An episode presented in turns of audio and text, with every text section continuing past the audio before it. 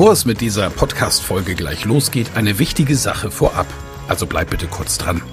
Wieso hörst du diesen Podcast? Weil du dich mit Rhetorik beschäftigen willst, ja.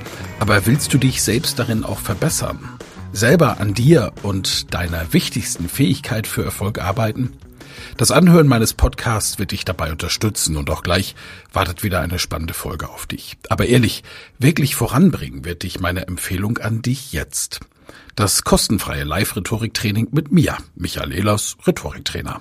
Darin erfährst du, wie du Redeangst besiegen kannst, was du tun kannst, um andere Menschen zu überzeugen, welche Tricks die Profis nutzen, um in allen Situationen Sicherheit auszustrahlen, mit welcher innovativen Methode du über dieses Training hinaus am Ball bleiben und deine Rhetorik in der Praxis trainieren kannst. Sei also dabei.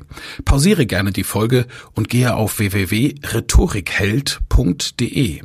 Diese Website findest du auch in den Show Notes. Wir sehen uns dann. Ich freue mich riesig drauf und jetzt viel Spaß bei der Folge.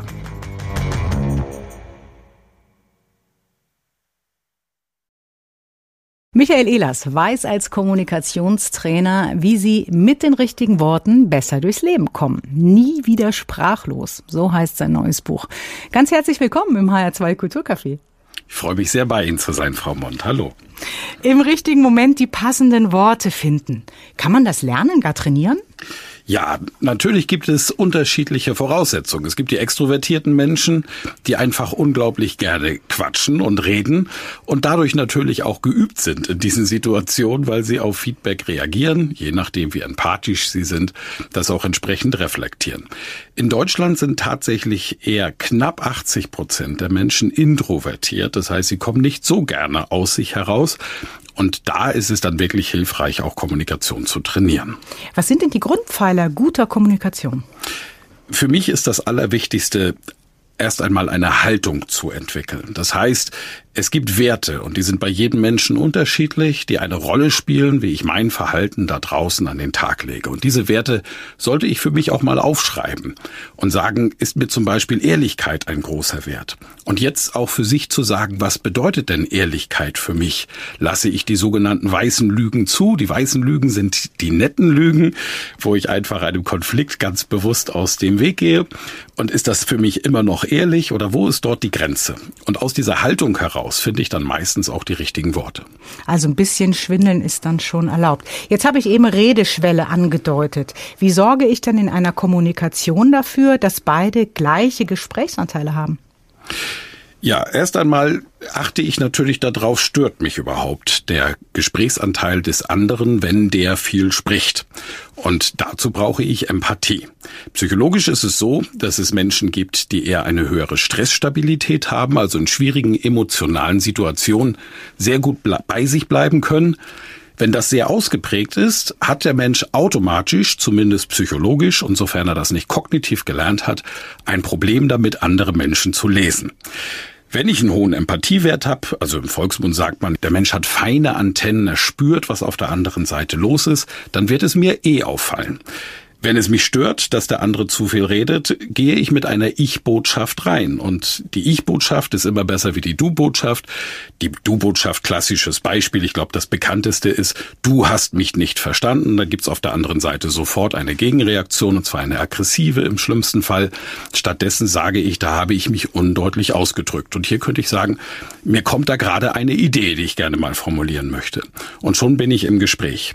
Gleichzeitig, wenn ich viel rede und merke, der andere fängt fängt schon an, nervös auf die Uhr zu gucken oder vielleicht auch nur, dass die Gesichtszüge entgleiten, dann auch mit einer Frage den anderen in das Gespräch einbinden.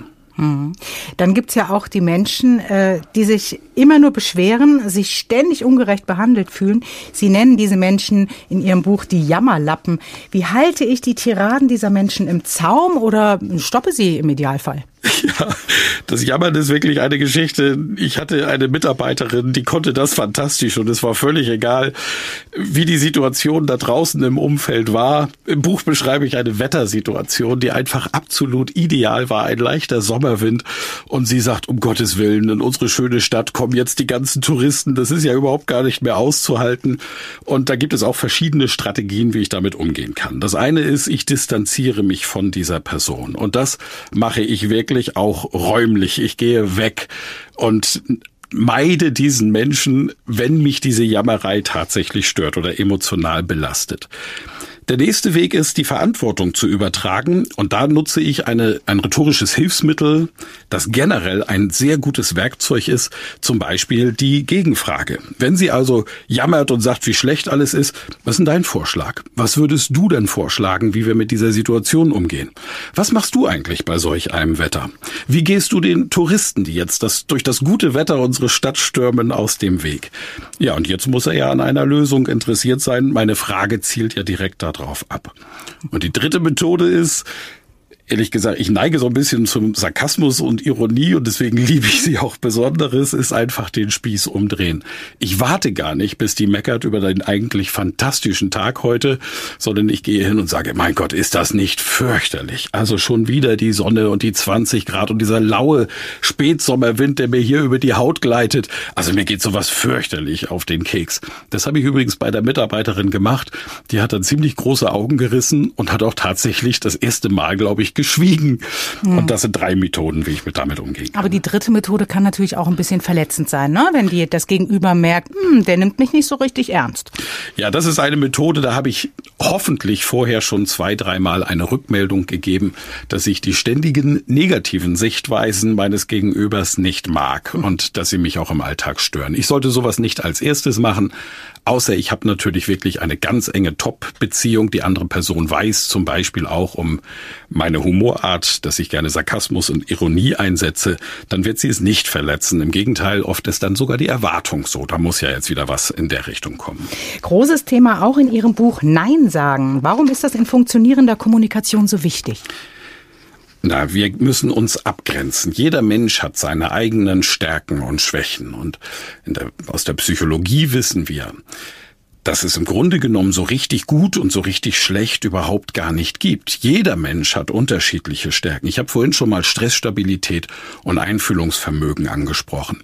Jemand, der stressstabil ist, der kann eben in Situationen, in denen alle anderen bereits emotional gefangen sind in der Situation, noch ganz kluge, sachliche Entscheidungen treffen. Er kann sich schneller aus einer Situation, aus einer emotionalen Situation rausnehmen, sogar aus einer starken Krisensituation. Und die hochempathischen Menschen können nicht gleichzeitig als psychologischen Wert eine hohe Stressstabilität haben. Die nehmen eben ganz schnell andere Dinge wahr. Jetzt raten Sie mal, wer größere Probleme hat, Nein zu sagen. Die Stressstabilen sagen Nein weil sie eine Situation sachlich beurteilen. Der Hochempath allerdings neigt auch immer so ein Stück weit dazu, Harmonie herzustellen um sich herum. Natürlich, weil er so feine Antennen hat. Und damit bringt er sich immer wieder in missliche Situationen. Aber Und wie mache ich es richtig? Haben Sie ein paar Formulierungsvorschläge da vielleicht? Das Wichtigste ist das Wort Nein. Ich habe gerade gestern die Situation gehabt, in dem ich eine Kundin die, die ich sehr mag, mit der ich sehr eng zusammenarbeite und die eine ganz tolle Idee auch hat. Ähm, sie möchte in, im Bildungswesen in Deutschland etwas ändern und sie hat gesagt, sie gründet da jetzt einen Verband und ich wäre doch der ideale Mensch, der dort mitarbeiten kann. Und ich habe dann in ihr Wort hineingesprochen und habe gesagt, ich nenne sie jetzt mal Erika. Liebe Erika, ich weiß das so zu schätzen. Das ist jetzt erstmal der emotionale Türöffner. Ich weiß das so zu schätzen, dass du mich hier einbinden möchtest. Und ich sehe, du hast dich schon voll damit identifiziert, dass ich dieses Amt annehme. Also ich spiegle jetzt ihren Wunsch. Ich muss allerdings aus Zeitgründen klipp und klar sagen, dass das für mich nicht in Frage kommt. Und jetzt mache ich direkt einen Lösungsvorschlag. Allerdings weiß ich natürlich, dass dieser Weg, wenn du so einen Verband gründen willst, ein sehr, sehr langer ist. Ich habe dort viel Erfahrung und ich stehe dir telefonisch, wenn wir das vorher vereinbaren, immer gerne zur Seite. Das ist für mich eine Selbstverständlichkeit. Und das hat sie sehr, sehr wohlwollend und sehr, sehr lieb angenommen und wir haben auch gleich das erste Gespräch vereinbart.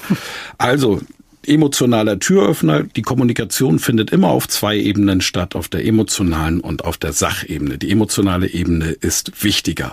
Und wenn ich den emotionalen Türöffner habe, mache ich es mir in der Kommunikation leichter. Darf ich das an einem Beispiel nochmal festmachen? Aber ja. Etwas, was wir immer hören, ist in Meetings beispielsweise, wenn jemand einen Einwand formuliert, absolute Lieblingsworte der Deutschen, ja, aber Frau Mund. Und ich ahne bereits, wie sie innerlich zusammenzucken und sich in ihnen etwas verkrampft, weil sie genau wissen, was nach dem Ja aber kommt. Und auch wenn es eine Sache oder gerade wenn es eine sachlich sehr gute Formulierung ist, bin ich jetzt emotional verschlossen. Das heißt, vielleicht höre ich den guten Vorschlag meines Gegenübers gar nicht. Mein Ausbilder in der Rhetorik, Dr. Ruhleder, hat immer gesagt, die Menschen schlagen anderen so oft ins Gesicht, ohne dass sie es wissen. Einfach nur wörtlich. Das erinnert mich auch so ein bisschen an Kinder, ne? Da sagt man, ja. äh, wenn man sagt, knick die Blume nicht um. Ja, ja, genau. Also dass man, dass das Nein einfach nicht gehört wird. Ja, das Nein nimmt unser Unterbewusstsein nicht wahr. Das berühmte Beispiel, denk jetzt nicht an den Eiffelturm, zack, jeder hat das Bild im Kopf, der ihn mal gesehen hat. Und hier gilt es eben, den emotionalen Türöffner vorwegzuschicken. Und das ist beim Nein sagen besonders wichtig. Bei Ja, aber sage ich dann also nicht, ja, aber Frau Mund, das müssen Sie in Ihrer nächsten Sendung bitte mal überdenken, sondern ich sage, ähm, Frau Mund, Ihre Sichtweise ist wahnsinnig interessant und ich mag Ihre Kreativität. Darf ich Ihnen ein weiteres Gedankenbeispiel, ein, ein, Gedankenbeispiel liefern? Darf ich Ihnen einen Vorschlag machen? Darf ich Ihnen ein weiteres Angebot unterbreiten, wie wir diese Situation lösen können? Und durch den netten Einstieg ist die emotionale Tür eben nicht zu, sondern sie bleibt geöffnet. Und jetzt wird die sachliche Information überhaupt auch gehört.